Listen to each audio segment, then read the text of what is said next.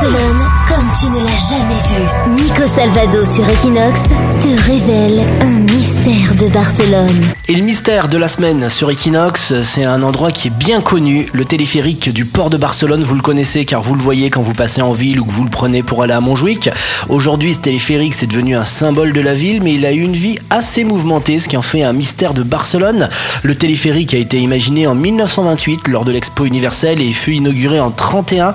Alors, il y a eu deux événements historiques hein, qui ont marqué euh, le téléphérique. Le premier, ça a été durant la guerre civile espagnole. Il s'est converti en une arme militaire. Les deux tours sont devenus un lieu stratégique de la défense du port de Barcelone. Donc, c'était un petit peu sanglant ce qui s'est passé autour euh, du téléphérique. Quelques années plus tard, un autre drame, un accident aérien de l'armée militaire a failli carrément le faire fermer. Alors c'est devenu un lieu un petit peu euh, macabre, ce téléphérique, un petit peu loin de l'image qu'on en a aujourd'hui, très touristique. Il a fallu un petit peu changer hein, cette image euh, du téléphérique. Donc il a été rénové complètement, il a été réinauguré euh, dans le début des années 90 pour prendre la forme aujourd'hui qu'on connaît, qui est utilisée par des milliers de touristes et de Barcelonais tous les jours. La radio de Barcelone.